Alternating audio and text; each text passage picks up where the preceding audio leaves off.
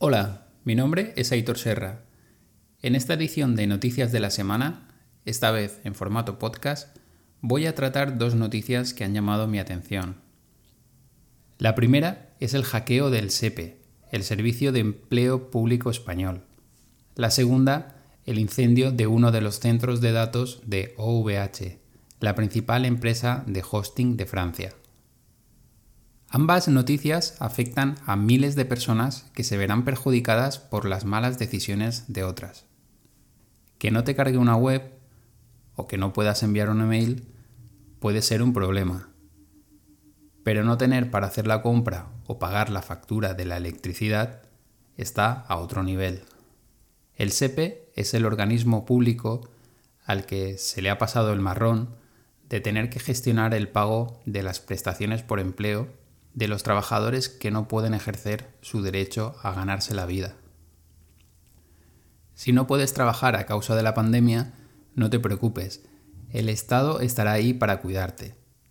Como un padre o madre, que no quiero que se me enfade nadie, te dará un tanto por cien de tu sueldo. Será menor, pero no tendrás que trabajar, así que no te quejes. Y además, esto lo pagan otros, tú no. Qué bien. Aunque, ¿quién serán esos otros? Con una función tan importante que realizar, la de actuar como último eslabón de apoyo antes de que las personas terminen en la miseria, la de ser una copia de seguridad del sueldo, vamos, sería lógico esperar que se hubiera ampliado la plantilla de trabajadores, los equipos informáticos, las líneas de atención, etc. Y así llegamos a la noticia. Algún trabajador abre un enlace que recibe por email, ejecuta un programa sin saberlo y el virus empieza a replicarse por la red local. En pocos minutos, todos los equipos muestran una pantalla de bloqueo que evita que el funcionario de turno pueda hacer nada.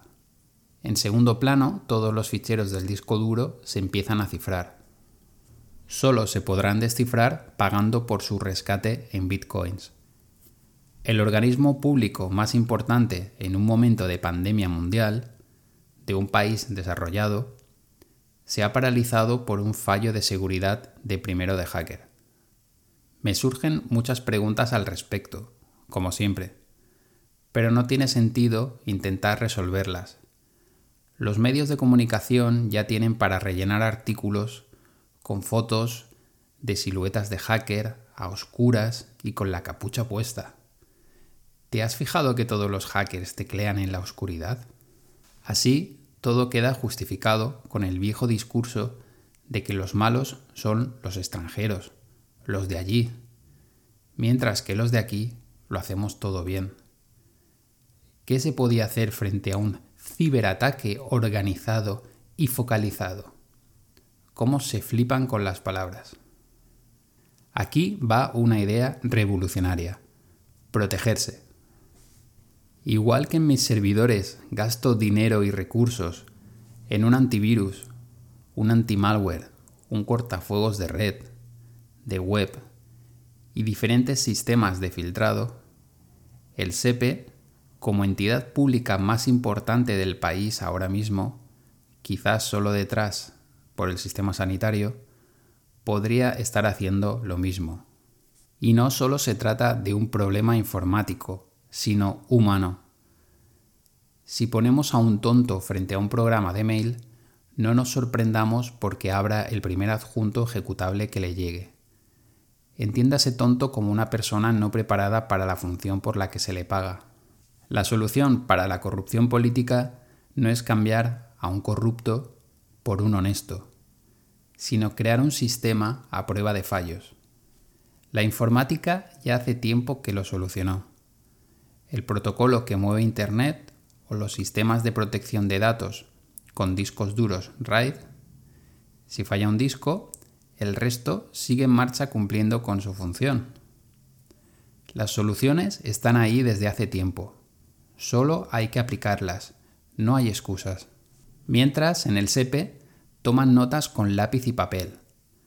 Las centralitas telefónicas, seguramente con voz IP, tampoco responden y los trabajadores utilizan sus propias líneas de teléfono.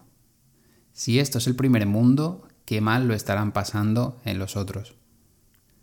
Desde aquí envío mi apoyo a las familias que lo van a pasar mal por los retrasos y errores que habrá en los pagos. La segunda noticia de la semana es algo que llevo unos días pensando si tratar o no, y es porque incumbe a otra empresa del sector del hosting. No me gusta hablar de otros, ni mal, ni siquiera bien. Cada uno que se preocupe de lo suyo. Sin embargo, en esta ocasión, lo sucedido es tan grande que vale la pena hacer una excepción. Los titulares dicen así. Un incendio en OVH, el mayor hosting de Europa, deja sin web a centenares de empresas. El periódico.com. Arde un edificio de OVH, el mayor servicio de alojamiento de Europa. adslzone.net. Millones de páginas web caídas por el incendio en OVH y un gran reto, montar 10.000 servidores en dos semanas. chataka.com. Las noticias, como siempre, se quedan en la superficie, en copiar y pegar la nota de prensa para conseguir visitas y clics lo antes posible. Unos medios hablan de cientos, otros de miles, otros de millones de webs y servicios caídos. Para mí esto es lo de menos. Nadie puede saber el número exacto de la pérdida de webs y datos, ni siquiera la propia empresa afectada. El hosting es un sector enfocado en la reventa de servicios, y hay muchos niveles entre el cliente y el proveedor que presta finalmente el servicio. Como profesional del sector que soy, me molesta más que a los contenedores apilados que aparecen en las fotos, recibiendo manguerazos de bomberos, se les llame centro de datos. Que a lo que hay dentro, placas de ordenadores amontonados sin ni siquiera un chasis, se les llame servidores. Y sobre todo, que uno de los principales proveedores de hosting de Europa, no creo que sea el primero por número de dominios alojados, sea una empresa del sector low cost. Estas noticias para mí no tratan de una empresa que ha sufrido un incendio, sino de la precarización de todo un sector, el tecnológico, el que tiene que sustentar todo lo moderno que somos.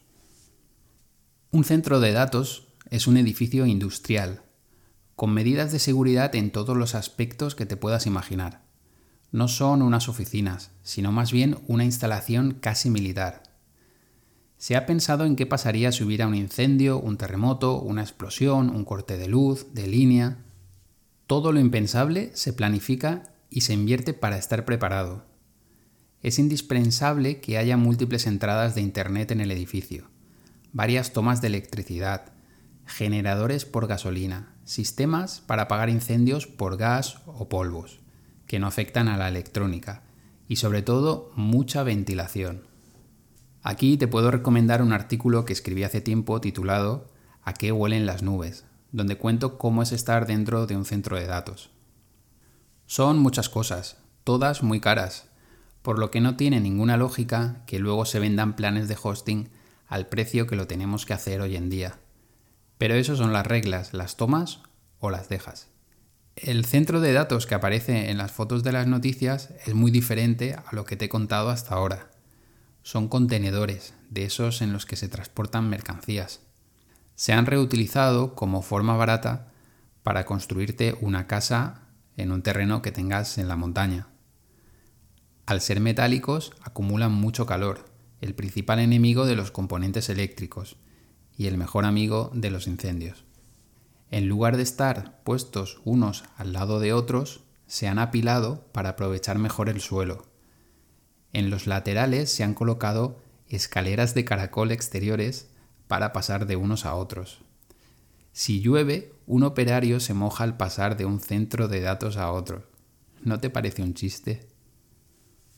Cuando compramos low cost, tenemos que aceptar que alguien, en alguna parte, está recibiendo un sueldo low cost y que tarde o temprano ese alguien terminaremos siendo nosotros. Hablemos ahora de los servidores. Un concepto que antes estaba muy claro.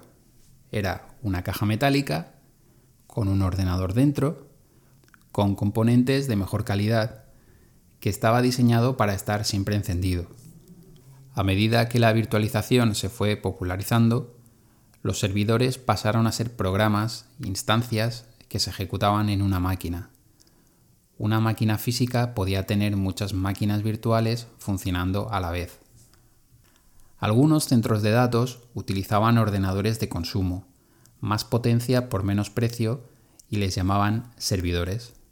Yo he utilizado muchos de estos y sufrido horrores cada vez que fallaba un componente. Algunos fueron más allá y optaron por montar sus propios servidores con piezas de ordenadores de consumo. ¿Para qué ponerles caja? Podemos prescindir de más elementos, menos piezas, más beneficio, menos seguridad. Europa hace tiempo que se quedó atrás en la innovación tecnológica. ¿Cuántas empresas tecnológicas punteras españolas podrías nombrar? Yo ninguna. Nuestros políticos siguen entreteniendo a sus votantes con el viejo truco de ¿dónde está la bolita? Ahora te doy por aquí, pero te quito de allá. Mira esto cuando yo hago lo otro. Somos una sociedad cada vez más precaria y enfrentada, mientras se nos esquilma para mantener a las élites, políticos, reyes, infantas, gobiernos o regiones. ¿Recuerdas cuando se hablaba de los de arriba y los de abajo? Sería hipocresía por mi parte culpar a los que participan de la economía low cost, porque no nos queda otra opción. Yo mismo lo hago, cuando vendo un dominio y solo gano unos céntimos, participo. Cuando elijo un proveedor mirando solo el precio, también. Compite o muere. Ya sabes, es el mercado, amigo. Los incendios, los hackeos y la pérdida de datos son la consecuencia de todo lo explicado hasta ahora. La solución es fácil, pero va a costarte dinero. ¿Estás dispuesto a gastarlo? Aquí tienes un enlace para contratar un disco duro cloud donde guardar tus datos en un servidor remoto. Si ya alojas en Honesting, puedes bajarte una copia de seguridad de tu web o email a tu equipo local o programar una copia automática mediante Softaculous. Espero que este podcast te haya gustado y si quieres puedes dejar tus comentarios. Hasta el próximo.